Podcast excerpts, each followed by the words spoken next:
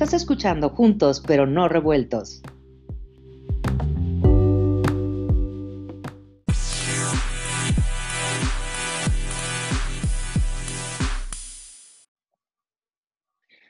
Hola, ¿qué tal amigos? ¿Cómo están? El día de hoy tengo el gusto de saludar a la doctora Lorian Jiménez Faibi. La doctora Lorian Jiménez Faibi es eh, doctora en ciencias médicas. Ella es profesora investigadora de microbiología eh, en la UNAM, es doctora en ciencias médicas por la Universidad de Harvard y también es directora del eh, laboratorio dedicado a la investigación científica y suministro de servicios de microbiología y genética humana en la UNAM, la Universidad Nacional Autónoma de México. Además, la doctora Jiménez Faibi tiene una organización de la que, de la que vamos a hablar ahorita un poquito más adelante. Doctora Lorian, bienvenida, gracias por estar con nosotros. ¿Qué tal? Muy buenos días.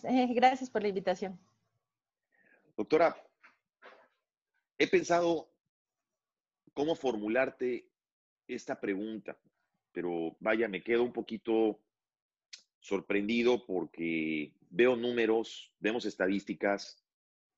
Eh, eh, no, no, no me cabe en la cabeza cómo podemos estar mejor, o más bien no me cabe en la cabeza cómo se puede estar peor. Es decir, podemos estar peor, porque si ya estamos eh, eh, en último lugar y somos, eh, México es el peor país donde estar, y Estados Unidos, por otro lado, es el país con mayor cantidad de contagios y mayor cantidad de muertes, la pregunta es, ¿podemos estar peor?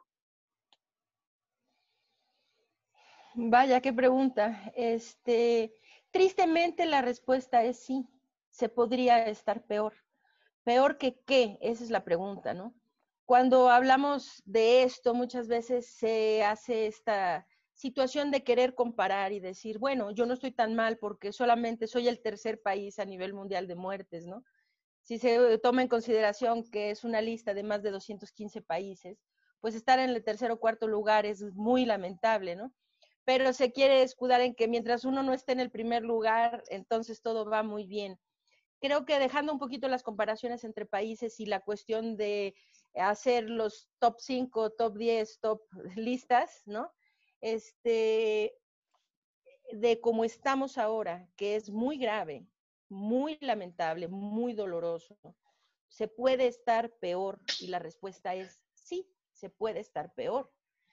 Es decir, esto que está ocurriendo ya ocurrió hace 100 años, hace justamente 100 años. Entre 1918 y 1920 hubo lo que se conoce ahora como la gran pandemia, la pandemia de influenza H1N1.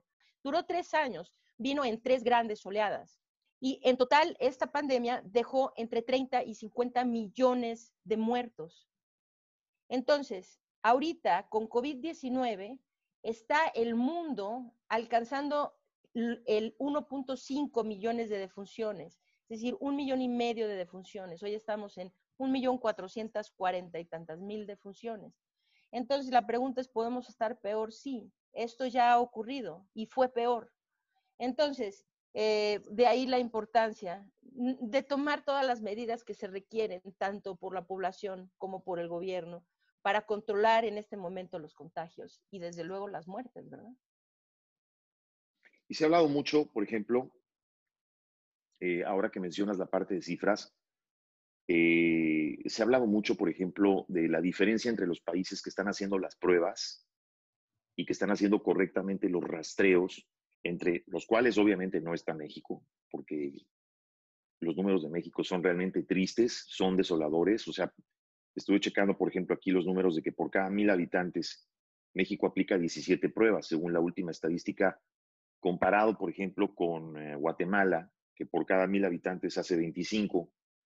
Bolivia hace 29, Ruanda hace 44, Namibia hace 53, o sea, Chile hace 243 pruebas por cada mil habitantes.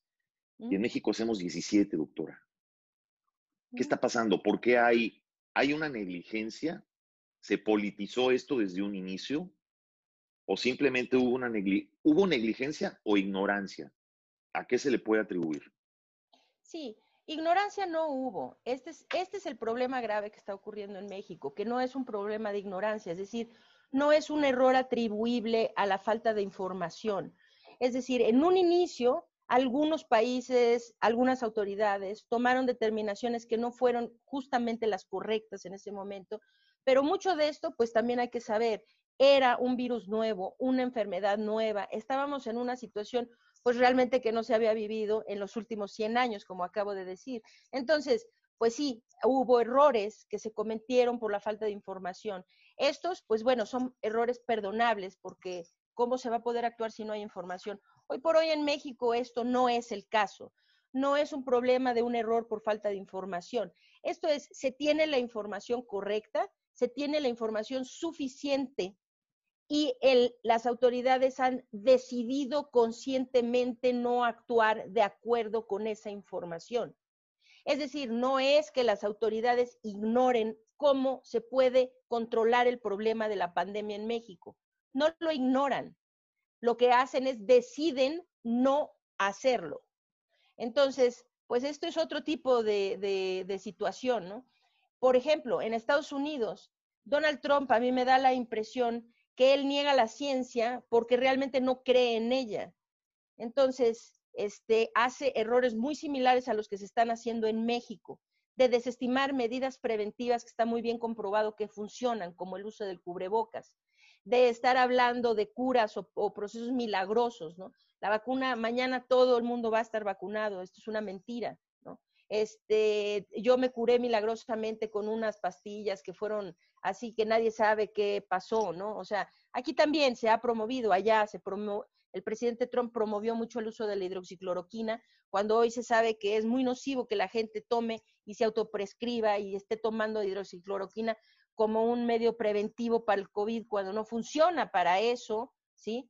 y sí tiene una serie de repercusiones y de efectos secundarios que pueden eh, ser incluso letales, ¿verdad? Entonces, aquí lo mismo, ¿no? O sea, se ha promovido cosas, simplemente hace tres días una senadora quería dar una, una plática de cómo un remedio milagroso de estos charlatanerías, ¿no? De charlatanería, este, podía ser nuestra cura milagrosa para contener el COVID en México, ¿no? O sea, esto de parte de una senadora. Eh, también se ha hablado, este, la secretaria, la secretaria de Gobernación hizo lo mismo, ¿no? Las nanopartículas cítricas. Por ahí el presidente sacó estampitas y dijo que con, con la Virgen y los santitos y, y con un chorro de buena voluntad nos íbamos todos a curar, ¿verdad? Entonces, pues sí, pero la diferencia es esto, que en realidad quien está encargado de la pandemia en México, que es el doctor Hugo López Gatel, pues él sí es un hombre de ciencia, él sí es una persona que conoce las evidencias científicas. Y entonces no es un error basado en falta de información. Él tiene la información y por alguna razón, que sí, precisamente puede ser la política o quién sabe qué, sería muy difícil tratarnos de meter en su cabeza, ¿no? Pero por la razón que sea, él conoce la ciencia, la ciencia ahí está, sabemos cómo se controla y él decide conscientemente tomar, él conscientemente tomó la decisión de no hacer eso. Entonces, el manejo en México de la pandemia ha sido negligente desde el inicio y continúa siendo negligente. El hecho de persistir en los mensajes equivocados, de no utilizar el cubrebocas, de persistir en decirle, en malinformar a las personas sobre el contagio proveniente de asintomáticos. La gente que trabaja para el doctor López Gatel seguido están en Twitter diciendo cosas como, no, a nosotros no nos interesan los asintomáticos porque finalmente los asintomáticos, pues no tienen síntomas, ellos se van a su casa, se curan solos. O sea, eh, bueno, mm, este, qué lamentable es este tipo eh, de discurso, porque sabemos que son los asintomáticos quienes propagan la enfermedad. Entonces, necesitaría estas, esta falta de información que ha venido del gobierno ha sido negligente desde el principio y es lo que nos ha puesto en la situación en la que estamos ahora. La, también la persistencia en no querer ampliar la capacidad de pruebas del país esto tarde o temprano va a tenerse que hacer. Al menos que, realmente estén dispuestos a dejar que la pandemia fluya sin control hasta dentro de un año o, algo por el estilo cuando llegue a México la posibilidad de que la vacuna, de que la población se vacune masivamente. No sé si esa sea la intención que tenga el gobierno, pero de no ser esa, necesitarán ampliar la capacidad de pruebas, tarde o temprano. Pero ahora, bueno, pues ha sido muy tarde, ¿verdad? Porque tenemos más de 100 mil muertos. Eso es algo que se pudo haber hecho más, pronto. Más de 100 mil muertos y, hay, México es el primer lugar en, positividad, doctora. 62.3%. Eh, digo, por arriba de la tolerancia que debería ser no mayor al 5%. Usted y yo recuerdo que lo platicamos la vez pasada, ahora estamos en el 62.3%. Se habla ese, ese dato de 65% está tomado de, Our World in Data, ¿no? Del sitio de Our World in Data. Sí, ellos tienen un problema en la forma como están calculando la positividad en México. Ha, hecho este señalamiento el doctor Arturo Erdeli. De cualquier manera, sí. Porque se contrapone con. Eh, si se contrapone con la información de la Secretaría de Salud, porque eh, andan con el, ellos creo que andan por el 47 punto y pico, por ahí del 48%, que digo, de todas maneras es muy alto. No, es altísimo, porque eh, precisamente, como ibas a decir, la Organización Mundial de la Salud dice, si la positividad no puede estar en el rango del 5% para abajo, no se puede ah, pensar que hay control, no se puede hablar de abrir giros, giros de negocios que son de alto riesgo, como los bares, los gimnasios, los eventos masivos, etcétera. Bueno, la ciudad de Nueva York acaba de decir que va a cerrar todas las escuelas públicas en, el, en Nueva York porque llegaron, rebasaron el 3% de positividad. 3%. Y que, y que hubo, y, que hubo crítica, ¿eh? Hubo mucha crítica para esa para esa acción que se tuvo que tomar eh, eh, en Nueva York, porque aparentemente el gobierno de Nueva York ha querido tomar acciones contundentes y, y de pronto ha habido críticas por eso, ¿eh? a nivel nacional aquí en los Estados Unidos. Sí, sí, sí, sí, lo sé. Pero a lo que voy es esto, o sea, por un 3%, arriba del 3% de positividad, es de cerrar escuelas, de cegar negocios, de tomar así, eh, precisamente, incluso medidas que han sido muy criticadas, que le van a pegar fuerte al gobernador y etcétera, ¿no? O sea, por el 3%. En México tenemos el registro de las últimas cuatro semanas, es del 45.1% de positividad en México. Esto querría decir que si hubieran suficientes pruebas, esto querría decir que uno de cada dos personas en México prácticamente están infectadas, ¿no? Y esta cuestión, doctora, del semáforo o de los semáforos en México, del semáforo amarillo tirándole a naranja o el naranja tirándole a naranja oscuro para no ponerlo en rojo, entonces naranja semioscuro, naranja más oscuro o naranja oscura al 80%. ¿Por qué funciona esto del semáforo de esta manera y no se terminan de tomar las medidas que se tienen que tomar? La pregunta es, ¿por qué razón? ¿Porque son impopulares? No, bueno, la razón es porque están tratando de hacer maromas con algo. O sea, es decir, el semáforo para empezar utiliza las variables incorrectas. El semáforo se basa principalmente en la ocupación hospitalaria. En México tenemos un problema muy importante aquí, ¿no? Que, eh, que no se tiene, por ejemplo, en Europa. En Europa lo que se tiene es que cuando hay muchos enfermos, los hospitales se llenan. Y llenar los hospitales, pues es catastrófico allá, ¿verdad? Porque los hospitales dan atención médica que salva vidas. Aquí en México, ahora, pues se hace algo diferente.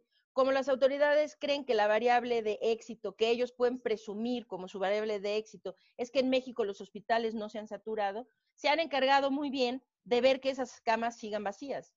Entonces, no se admite gente al hospital hasta que ya viene demasiado enferma.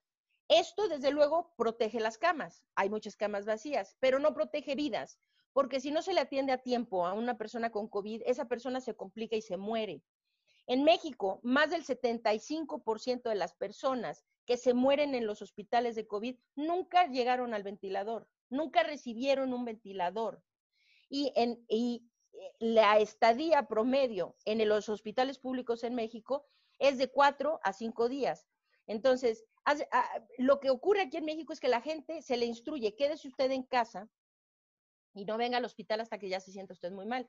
Entonces, la gente ya llega muy mal, llega al hospital a morirse pronto. Esto es un mecanismo efectivo para proteger las camas. Uno, si se atienden los pacientes antes, se saturarían los hospitales, ah, pero se salvarían muchas vidas, ¿ok?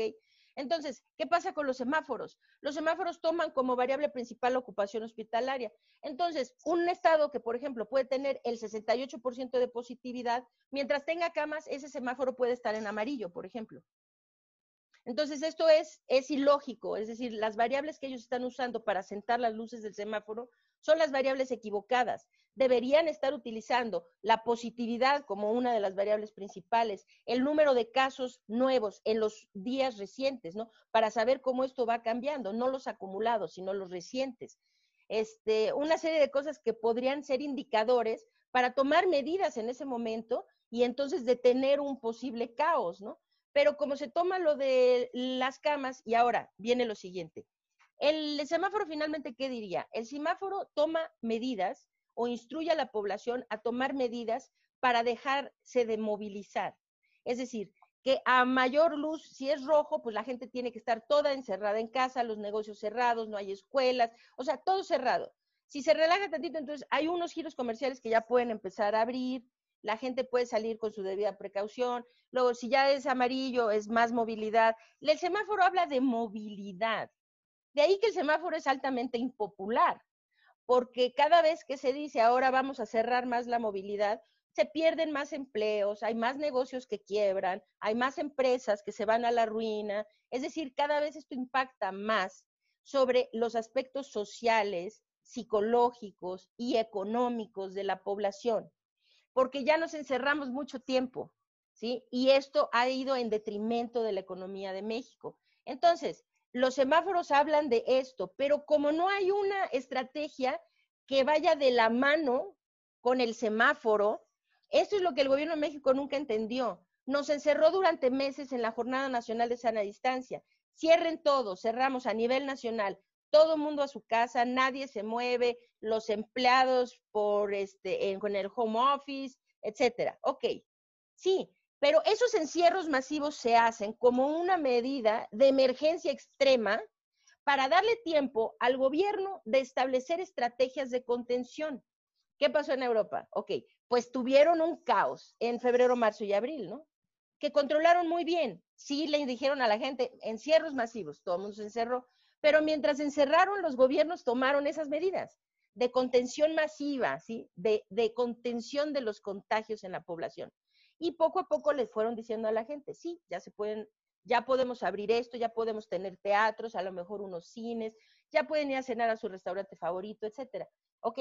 Y todo, todo iba bajo control, meses también.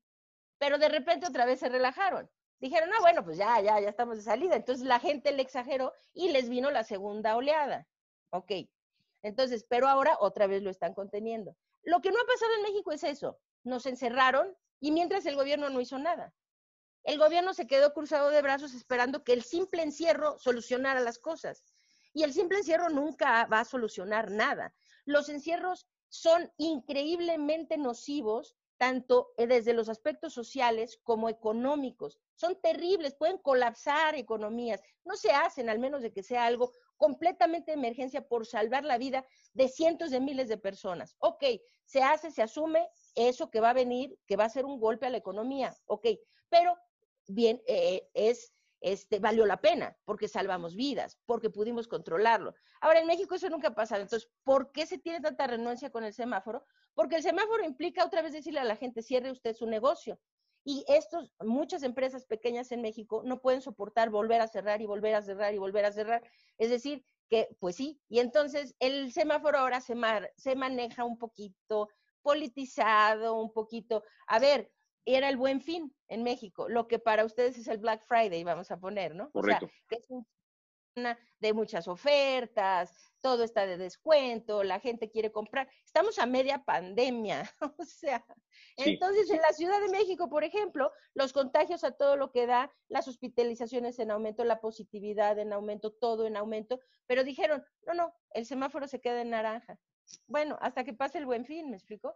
Porque, pues sí, ahora se maneja conveniencia, no, que sí, que gaste la gente ahorita y bueno, ya vemos, ya los muertos, los muertos de esa es, la parte, esa es la parte tal vez, doctora, que, que, mucha gente no logra comprender, porque, por ejemplo, entendible que los negocios tienen que caminar, que la economía tiene que caminar, que la gente tiene derecho de vivir, pero por un lado, por un lado, eh, todo eso que es perfectamente entendible y que en teoría podría caminar y permitirse que los negocios continúen y los restaurantes abran y los teatros abran, tiene que haber del otro lado un contrapeso con una estrategia de cuidado, y una estrategia de contención, como usted bien lo dijo, cosa que no hay. Entonces, si no se compensa una cosa con la otra, por el otro lado tiene usted que no hay pruebas, no se están haciendo las pruebas suficientes, no existe una campaña real. Yo no he visto una campaña por parte del gobierno donde realmente se le oriente a la gente. Hay dos mil videos en internet y comentarios todos los días y programas como este donde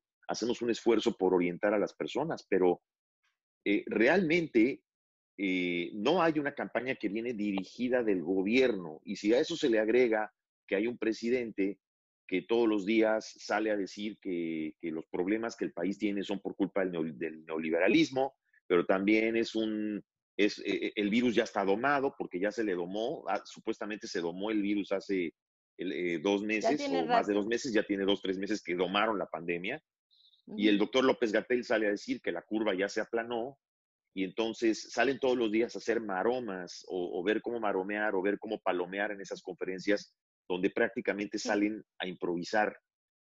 La verdad es que los números y los datos son duros y, los resultados, por más que este gobierno, doctora, eh, quiera eh, maquillarlos, los resultados ahí están. Y no estamos hablando ni siquiera de los resultados, por ejemplo, oficiales. Yo, yo estaba checando los resultados que arroja la Secretaría de Salud sobre las defunciones, del, proyectado de defunciones que va en este año, en el cual mencionan que son 218 mil.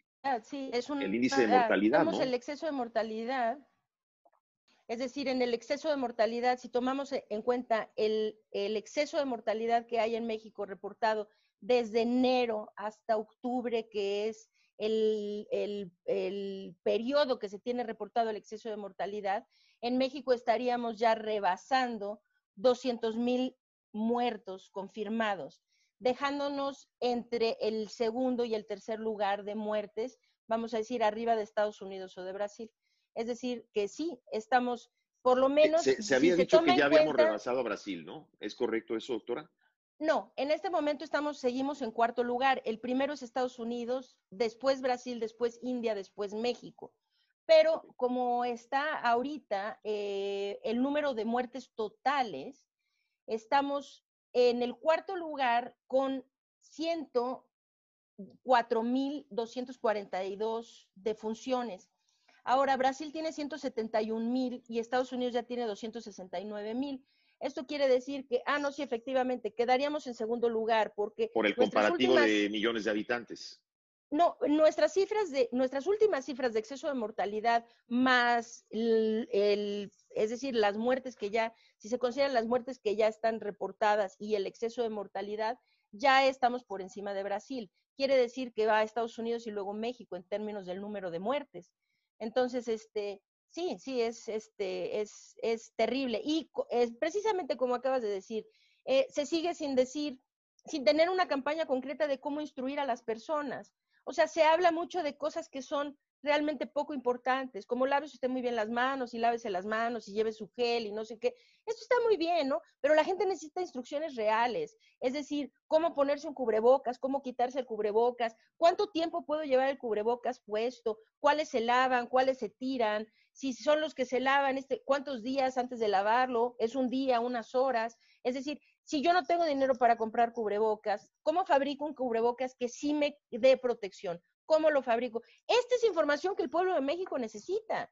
Es decir, información real de, de por qué estamos todos quejándonos cuando vemos a alguien con el cubrebocas acá abajo, ¿verdad? Porque decimos, póngaselo bien sobre la nariz, pero nadie se lo, ha dicho a la gente. Lo traen aquí, lo traen prácticamente lo traen aquí, O acá, así. O así, pues sí, no, no. Este, y, y, pero esta es información que realmente la gente utiliza, eh, es que sería de mucha utilidad para la gente. Y hay otro aspecto que a mí se me hace muy lamentable. Aquí a, los mexicanos se les dice mucho, para no saturar los hospitales, si usted se siente muy mal de COVID, váyase a su casa, no necesita nada más que paracetamol. Tómese usted su paracetamol, váyase a su casa. Si se siente mal, regrese al hospital. Ok, bueno, a ver, esto está llevando a que todos los enfermos están en casa y cuándo se ha visto una instrucción de cómo cuidar a un enfermo de COVID en casa. Es decir, la familia necesita instrucciones para saber. Bueno, ya me mandaron a mi enfermo a casa. Se están muriendo en las casas, doctora, claro. Sí, exactamente. Y entonces, pues darle instrucciones a la familia. A ver, si usted tiene un enfermo en casa, lo que tiene que hacer es esto, esto, esto y esto. Lo que no debe hacer es esto otro. Y sabe que estos son los signos que deben alarmarle de su paciente, de, o sea, de su familiar.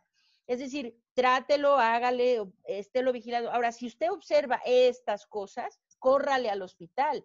¿Para qué? Para hacerle saber a la familia cómo pueden cuidar al enfermo de COVID en casa, cómo cuidar al resto de la familia de que no se contagie el resto de la familia. Pero esta información no existe. Se da información pues muy superficial, ¿no? O sea, guarda distancia, nos pone unas caricaturas, una musiquita guapachosa, ¿no? O sea, este, eh, es una burla realmente, cuando hay información muy seria que sería de mucha utilidad para la población. Habemos, desde luego, como tú bien lo acabas de decir, en tu programa tú tratas de informar a la gente responsablemente sobre la situación, sobre lo que está pasando, que esto le puede ayudar a las personas. Este, entonces, a falta de esta información, pues sabemos grupos, ¿no? Como yo me uní con un grupo de médicos y científicos para formar una, eh, es una asociación sin fines de lucro, una, una iniciativa altruista para eh, tratar de ayudar a la población. Entonces, lo hicimos pues nada más basados en la preocupación que tenemos de manera personal y profesional para hacerle frente a la pandemia que está azotando tan duramente a nuestro país. Entonces, a través de esta iniciativa se llama Salvemos Conciencia. Nos pueden encontrar en Internet, estamos en Internet y en todas las redes sociales como salvemosconciencia.org.org.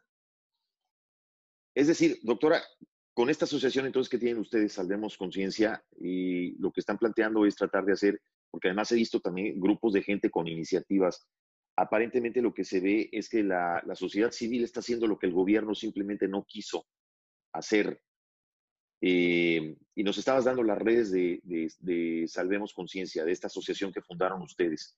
¿En dónde están en redes? ¿Están en Twitter? ¿Están, ¿Tienen su página estamos, también? Sí, estamos en, en, Twitter, estamos en Facebook, en Instagram, en YouTube. En casi todas las redes estamos como Salvemos ORG. En la página de internet es Salvemos Conciencia .org.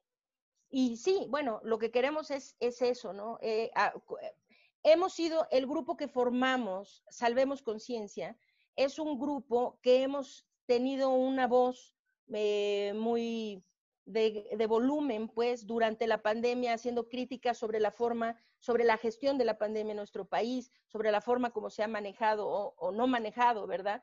El problema y entonces decidimos un día pasar de la crítica a la acción. Y lo que queremos es ahora, pues, proporcionar acciones. Si no se van a hacer por parte del gobierno, pues es la sociedad civil, la iniciativa privada, las empresas. Es decir, somos los de la sociedad civil quienes tenemos que actuar. Y esta, pues, no va a ser ni la primera ni la última vez que el gobierno nos abandone, ¿verdad? En los sismos que tuvimos en el 87 y el más reciente, pues, de hecho, es que fue la sociedad civil quien salvó el día quien realmente así con sus propias manos sacaba gente de los escombros y estaba salvando vidas. Y entonces ahora se ha visto algo que ha sido un poco triste porque hemos tenido tantos, tantos muertos y nuestro país pues está enlutado literalmente. O sea, eh, pensar que más de 200 mil familias en esta Navidad van a tener una silla vacía en esa mesa, ¿verdad? Este, 200 mil. Eh, debemos capacitar ese, o sea, pensar en ese número un poquito, porque es un número realmente atroz, atroz. Este, y, sí, porque uno, ahí, ahí estás tocando un punto bien interesante, porque la gente piensa en 200 mil personas, pero son en realidad 200 mil familias. Exacto. Estamos hablando de 200 mil familias que van a extrañar a esa persona o a esas personas que en esas fechas tan significativas ya no van a estar en esa mesa. Pues sí, cualquiera que ha perdido un ser querido, un ser muy cercano, sabe la repercusión que tiene esa, esa pérdida, ¿verdad? Que es una vida, pero no es. solo una vida que se pierde, es la repercusión sobre todo un núcleo familiar, un núcleo de amistades, un núcleo social, etcétera, que muchas veces pues nunca pasa, es decir, que esa pena, ese dolor no pasa durante la vida entera, ¿no? no estoy de acuerdo con usted en, el sentido, en el sentido de que, de que priorizar, digamos, la vida y, y la salud porque se, se sobreentiende que un país saludable, un país donde la gente está bien, donde la gente está tranquila, pues es un país que puede trabajar, es un país que puede salir adelante, es un país que puede eh, lograr encontrar la forma para que su economía siga trabajando o siga caminando.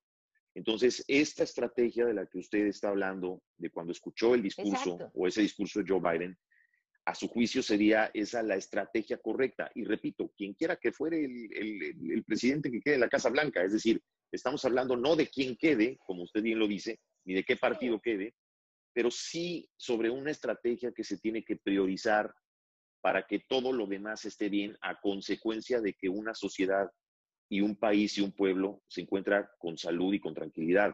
Ahora, se ha hablado mucho de las vacunas, doctora, y mucha gente pone sus esperanzas en las vacunas. Y se ha hablado mucho, por ejemplo, la vacuna de Pfizer, que tiene un 95% de efectividad, y luego la salió la de Moderna, que tiene también un 90 punto no sé qué, o un 95% de efectividad. Luego ahora se está hablando el dilema de la vacuna de AstraZeneca, que tiene un 70%.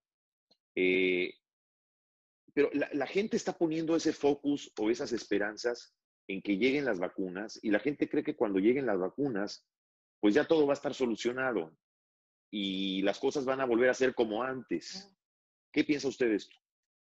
Sí, no se puede, eh, se, eh, precisamente porque se ha politizado tanto el tema, el tema de las vacunas, se ha querido exhibir como si la vacuna fuera una, una, una solución mágica. Es decir, que una farmacéutica va a decir, va a anunciar al mundo, ya tenemos vacuna, y pasado mañana o este fin de semana el mundo se va a olvidar de COVID. Y se ha querido anunciar de esa manera y no hay nada que pueda ser más equivocado y más falso que eso las vacunas no salvan vidas. Lo que salva vidas es la vacunación. Y entre tener una vacuna y tener a una población masivamente vacunada, hay un trecho gigantesco, que es un trecho que puede llevar meses o incluso años lograr. Entonces, necesitamos entender, tanto se ha hablado, se habló equivocadamente de la inmunidad de rebaño durante todos estos meses, ¿no? Pero ahora sí es momento de hablar de inmunidad de rebaño, porque para eso es. La inmunidad de rebaño es un cálculo que se puede hacer para saber qué porcentaje de la población requiere estar inmunizada, ¿sí? Para, que, eh, para pensar que el resto de la población tiene protección también. Entonces, y es un término que se utiliza en relación a las vacunas, desde luego, no en relación a dejar intencionalmente infectar a la gente, ¿no? Como se ha eh, mal empleado eh, hasta este momento. Es decir, cuando usted habla, perdón, de la, de la inmunidad de rebaño, a lo que se refiere entonces es de que a mayor cantidad de gente vacunada, menor índice de riesgo de contagio. Sí, bueno, la inmunidad de rebaño es un concepto que se utiliza para la vacunación en donde basado en la infectividad que tiene el, patógeno, qué tan contagioso es el patógeno, se puede saber, yo el 5% de población inmunizada para conferirle protección a toda mi población, o requiero tener al 60%, o requiero tener, vamos a decir, enfermedades muy, muy, muy altamente contagiosas como sarampión. El sarampión es tan altamente contagioso que se requiere tener a más del 90% de la, población vacunada, inmunizada, para conferirle protección al resto. Entre menos contagioso es el microorganismo, entonces se requiere menor proporción de la población inmunizada. Es un cálculo que se utiliza para eso, para saber qué tanta población necesito vacunar para que toda mi población esté protegida. Entonces, eh, para SARS-CoV-2, que es el virus que produce, eh, que causa la enfermedad COVID-19, la estimación es que se requiere tener entre un 70 y un 80% de la población vacunada, inmunizada, para conferirle protección al resto, es decir, para que se tenga el efecto de inmunidad de rebaño como tal. Entonces, necesitamos, cuando se habla de vacuna, entonces, quiere decir que para tener una población que ya no nos preocupemos, así como ya pues en el casi todas partes del mundo ya nadie se preocupa de la polio, por ejemplo, ¿no? Si quieren que ya nadie se preocupe, necesitamos tener en México a más del, del entre el 70 y el 80% de la población vacunada. Ahora, ¿qué se requiere para vacunar una población? Se requiere mucho más que solamente el anuncio en un periódico de el laboratorio fulano ya tiene una vacuna disponible. Se requiere que esa vacuna se produzca masivamente. Si va a ser la de AstraZeneca, pues en México somos 129 millones de habitantes. Esa vacuna tiene un, esquema de, vacunación de dos dosis. Eso quiere decir que por cada, para decir un inmunizado, un inmunizado requiere dos dosis. Entonces, para tener el 70% de la población mexicana vacunada, pues usted haga sus cuentas. Es el 70% de 129 millones por dos para tener eh, a la población mexicana protegida. La logística que esto requiere es impresionante, es una logística enorme. Entonces, yo creo que ha sido muy nocivo que los políticos hayan tomado la vacuna de COVID-19 como muletilla para beneficiarles en sus discursos o su retórica política, porque le han dejado a la población la falsa impresión de que el día que se anuncie la vacuna, eh, todos podemos respirar con calma. Ya pasó, ya pasó, ya. Y esto no es verdad. Y ya no hay que usar, y ya no hay que usar y ya el no hay que hacer cubrebocas. nada, y el cubrebocas, ni nada, porque ya viene la solución mágica. ¿Ya para Correcto. qué? A ver, ahorita podemos hacer muchas pruebas, podemos rastrear contactos, todo esto cuesta, hacer logística, es traba- gente trabajando. Ah, Bueno, si ya viene el- el- la, la cura milagrosa, ¿ya para qué? ¿Ya para qué? ¿No? Esto es muy nocivo. En México tienen que entender esto. La vacuna que ahorita parece que va a tener la primera aprobación de la FDA para uso eh, para emergencia, ¿eh? es la de Pfizer. Entonces, pues sí, pero la vacuna de Pfizer, como bien lo dijiste, requiere una cadena fría de ultracongelación. Quiere decir que la vacuna necesita viajar a menos 75 grados centígrados y mantenerse a menos 75 grados centígrados. Ahora, yo le pregunto, cualquier mexicano que conoce su país, aunque sea medianamente, estará enterado de que hay pueblitos en donde no tienen ni siquiera agua potable. ¿Creen que en ese pueblito hay un ultracongelador? ¿Cómo creen que van a llegar a vacunar en ese pueblo? ¿Cómo vacunan Digamos, a no los es- niños en ese pueblo? ¿Cómo No, vacunan no- a los no es niños un en ese sistema, pueblo? doctora, de distribución que se pueda Que sea encontrar. factible en Ya no hablamos de México. México, hablamos de cualquier país latino. eh, es decir, los países No. latinos prácticamente difícilmente tendrán ese sistema de distribución, esa cadena de distribución disponible para contar con la vacuna de Pfizer. Es- para decirlo fácilmente. Para decirlo fácilmente, ni siquiera Estados Unidos tiene una red fría a nivel nacional, una red fría a nivel nacional de ultracongelación, pero Estados Unidos sí tiene los recursos para tenerla. Y las hay limitadas, como cadenas de red frías de ultracongelación limitadas en algunas partes y en otras del país. Entonces, para tener esa cadena que sí permita llegar hasta los pueblitos así de Wisconsin, donde no sé, ok, Estados Unidos sí lo puede hacer, pero alcanzar a los niños en la Sierra Tarahumara, por ejemplo, es otra logística completamente distinta. ¿Por qué? Porque allá no hay ultracongeladores, no tenemos los camiones. Es decir, para decirlo muy claramente, la vacuna de Pfizer no es una vacuna que jamás vaya a poder ser administrada masivamente a la población mexicana por el problema de logística que tiene. La de Moderna tiene algo muy similar, es que las vacunas basadas en RNA mensajero tienen el problema de la forma como tienen que ser almacenadas y transportadas, porque los países tienen sus cadenas frías de congelación, que son las que van a menos 20 grados centígrados, para el transporte de alimentación y otro tipo de fármacos.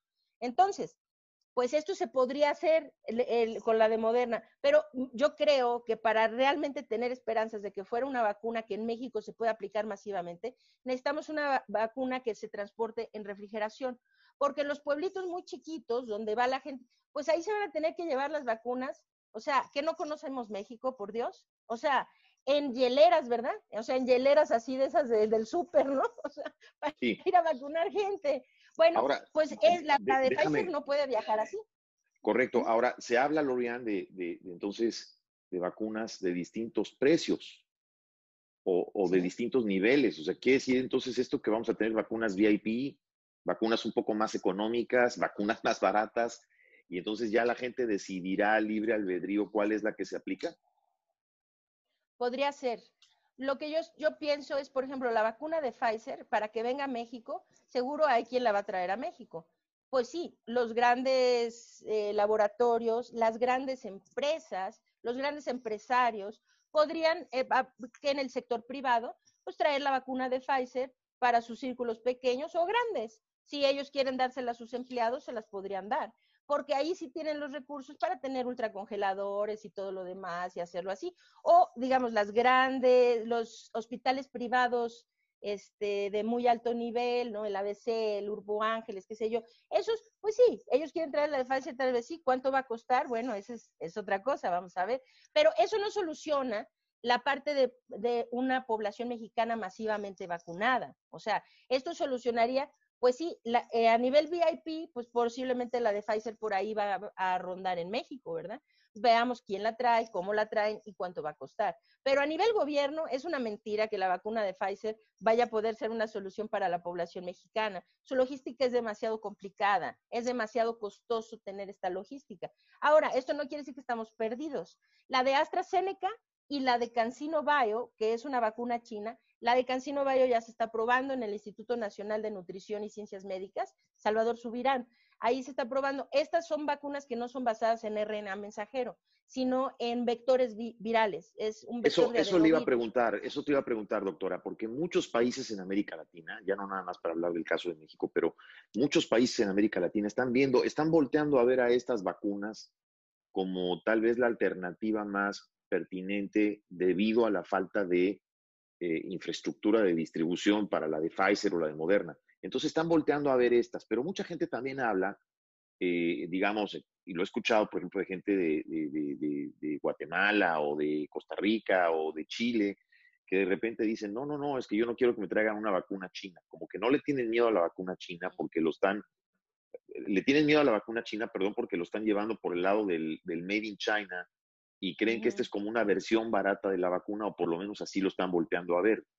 ¿Es esto así o solamente es una, una versión distinta de, manufactura, una versión distinta de vacuna, pero que también puede mantener esa efectividad que se busca. Sí, los chinos con la de Cancino Bio cometieron el error eh, de aprobarla para uso limitado dentro de su país anticipadamente. Y esto dejó muy mal espina, ¿no?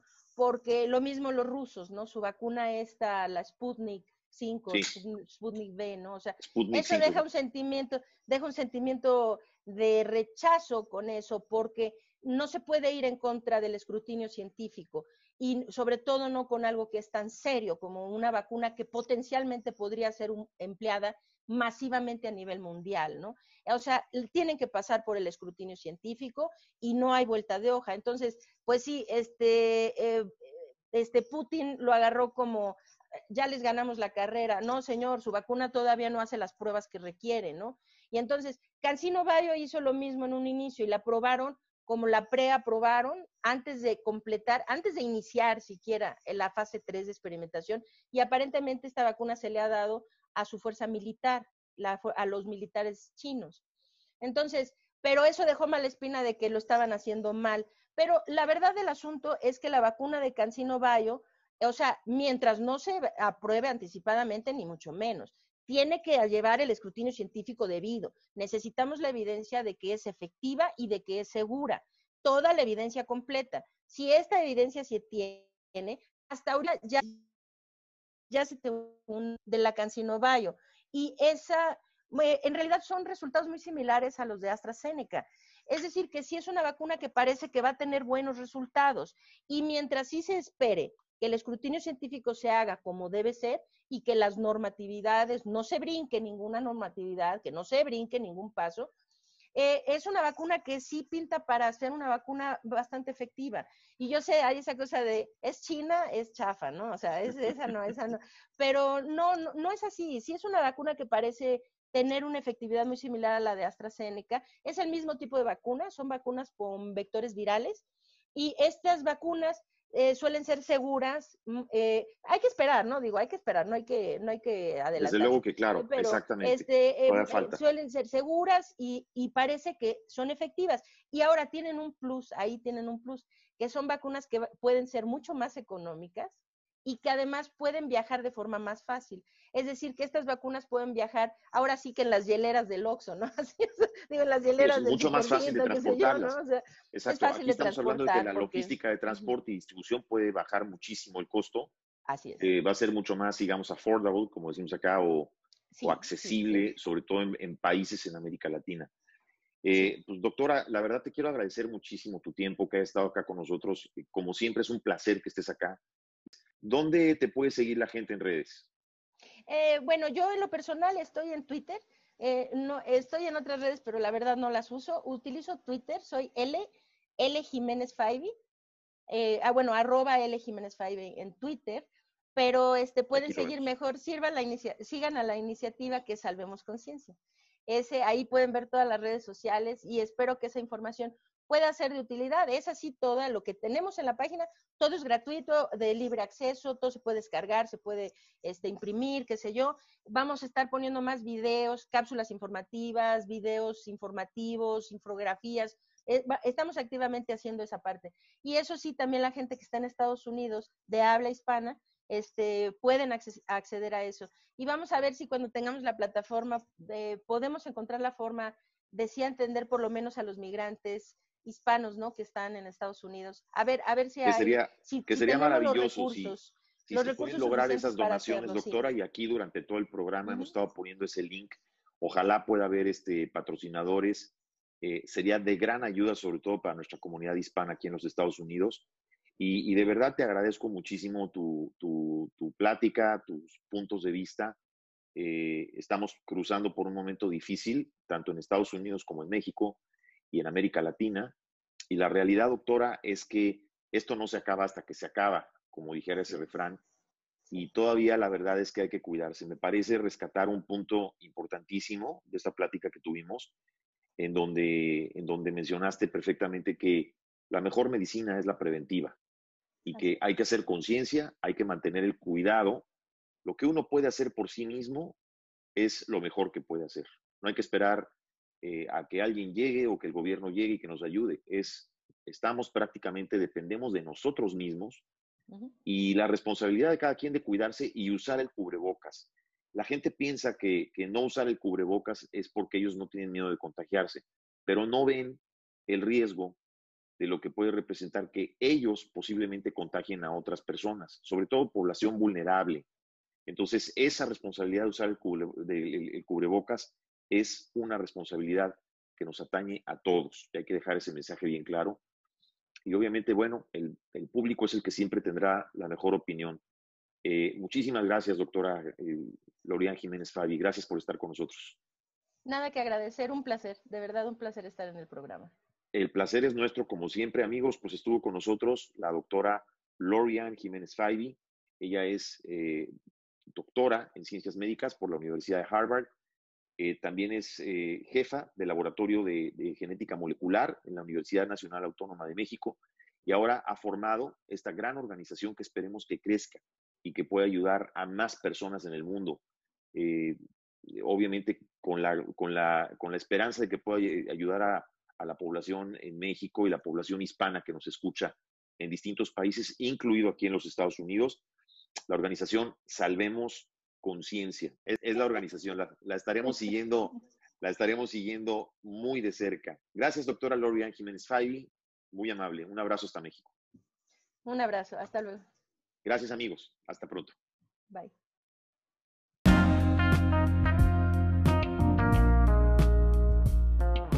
Estás escuchando Juntos pero no revueltos.